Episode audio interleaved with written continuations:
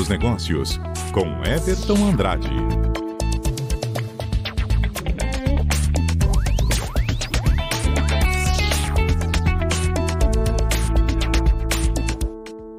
Vamos falar de tecnologia por aqui na CBN Amazônia. Everton Andrade já está presente nos estúdios da CBN. Ele que tem uma das melhores vinhetas aqui da nossa rádio. Um, um, um, um mix assim muito interessante que foi mandado para a gente. Everton, queria agradecer a sua participação aqui na CBN. Hoje vamos falar de que, Everton?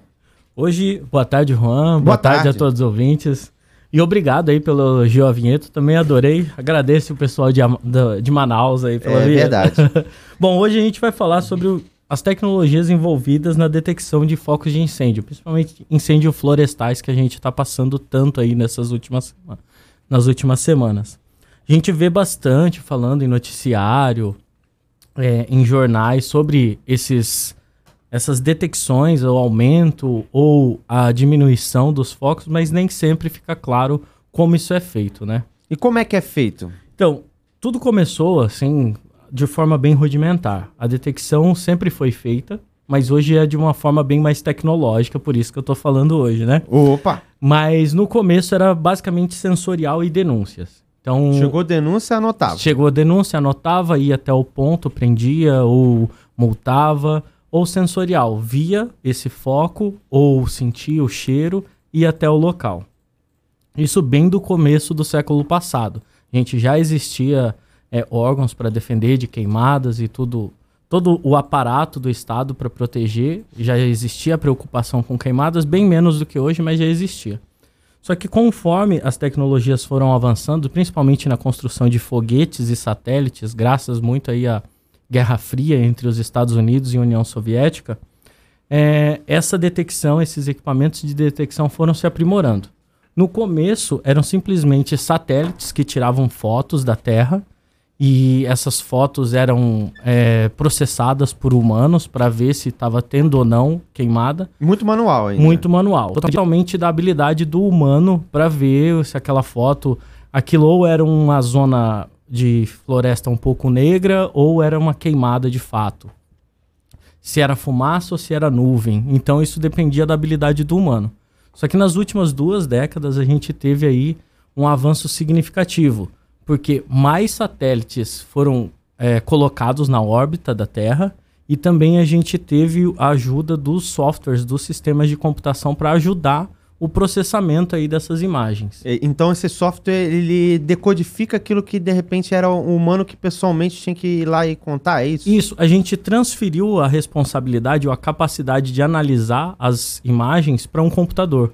Então, se para eu ter uma análise aqui de focos de incêndio em Rondônia, eu precisaria de um humano analisando aquela imagem, lá na Rússia, outro humano, no, em São Paulo, outro humano, a gente passou para um computador que analisa todas essas imagens de uma forma com bastante mais assertividade do que o humano. Então eu não preciso da capacitação de tanto humanos para fazer isso. E como é que esse computador consegue ter essa uh, detecção? Ele, não, isso aqui é fumaça, isso aqui é, é fogo, isso aqui é foco. Então, no começo foi por treinamento de humano. Só que hoje, como a gente tem diversos satélites, para ter uma ideia, o Brasil usa mais de 10 satélites para só detecção de focos de incêndio.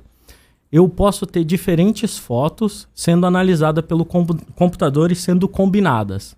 Então pensa que uma festa que a gente vai, a gente tira uma foto. Isso é um ponto de vista.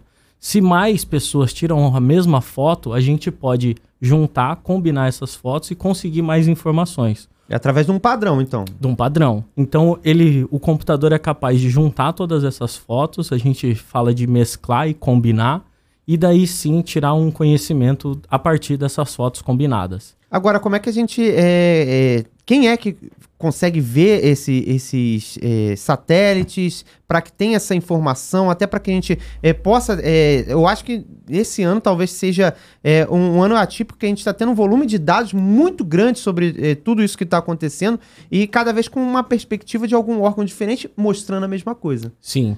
É, essa é uma questão interessante. Dependendo da metodologia, a informação retirada é diferente. Então depende da metodologia, depende dos satélites que foram utilizados. Mas no Brasil, mais especificamente aqui na nossa região amazônica, a gente tem dois grandes órgãos. Um é o INPE e o outro é o CIPAM, que são dois sistemas que trabalham com metodologias diferentes, mas utilizam basicamente a mesma base de dados, extraindo informações de formas diferentes. O que é essa extração?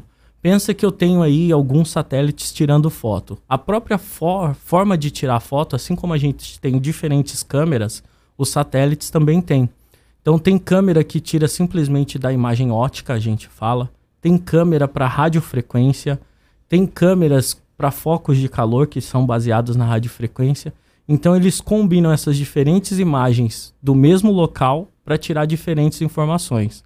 Então o INPE e o CIPAM podem utilizar metodologia diferente para ver a mesma, ver praticamente a mesma coisa. E isso dá aqueles resultados que a gente tem De- acompanhado. Um pouco de diferença de um resultado para outro é de acordo com a metodologia, o cruzamento dessas imagens. Agora, uma pessoa comum, ela consegue ter acesso a esse- esses dados, essas informações? Consegue. É, o, o próprio INPE tem uma base chamada Queimadas. Se você colocar aí no Google BD Queimadas, que é Banco de Dados Queimadas, você vai ter uma interface toda bonitinha para ver focos de queimada em tempo quase real, eles falam. Porque as imagens são atualizadas sete vezes no dia. Como os satélites dependem, dependem de orbitar pela Terra, assim como a Lua passa algumas vezes só, na verdade uma vez num ponto na Terra, é, né? Isso é verdade. No caso Demora Lua, 20, é no verdade. caso é uma hora, mas os satélites artificiais podem passar mais de uma vez no mesmo dia naquele ponto da Terra. Então, os nossos satélites cobrem sete vezes ao dia a região amazônica. Então, a gente tem essa informação sete vezes ao dia. Aí. Agora, pra gente finalizar aqui, ô Everton, sobre toda essa situação, né? A nossa fumaça tá aparecendo até no, no satélite da NASA, né? Como é, que, como é que a gente fica com essa situação, Everton? Então, a, inclusive a fumaça atrapalha algumas fotos, né? Do satélite. do satélite, porque elas ficam parecidas, similares a nuvens, e dependendo da precisão do satélite, ele não consegue tirar foto, e daí a gente só consegue tirar foto com os de radiofrequência, que basicamente identificam pontos de calor. Não tem aquela visão do predador ou de filmes que tem aqueles óculos noturnos? Seria basicamente isso. Isso, é basicamente isso que é tratado, essa imagem de calor, de fo- foco de calor, é tratado por um programa de computador que a gente extrai do satélite e coloca em algum eh, sistema, por exemplo, o Google Maps, que vai colocar aquele ponto em cima da imagem antiga que teve de outro dia. E daí a polícia, os agentes podem ir lá identificar esse calor, essa queimada. Tá certo. Everton Andrade falando sobre as tecnologias, né? Envolvendo toda essa detecção das queimadas eh, e focos de incêndio. Everton, algum recado final pra gente?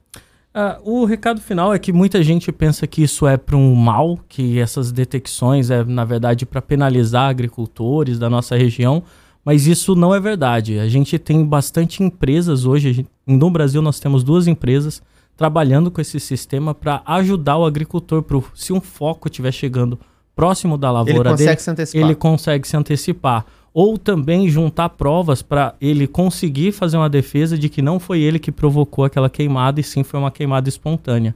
Então, o agricultor que está pensando que esses sistemas são para prejudicá-los, não é verdade. Isso tá muito mais para protegê-los, a proteger a lavoura dele, do que para prejudicá-los com uma multa.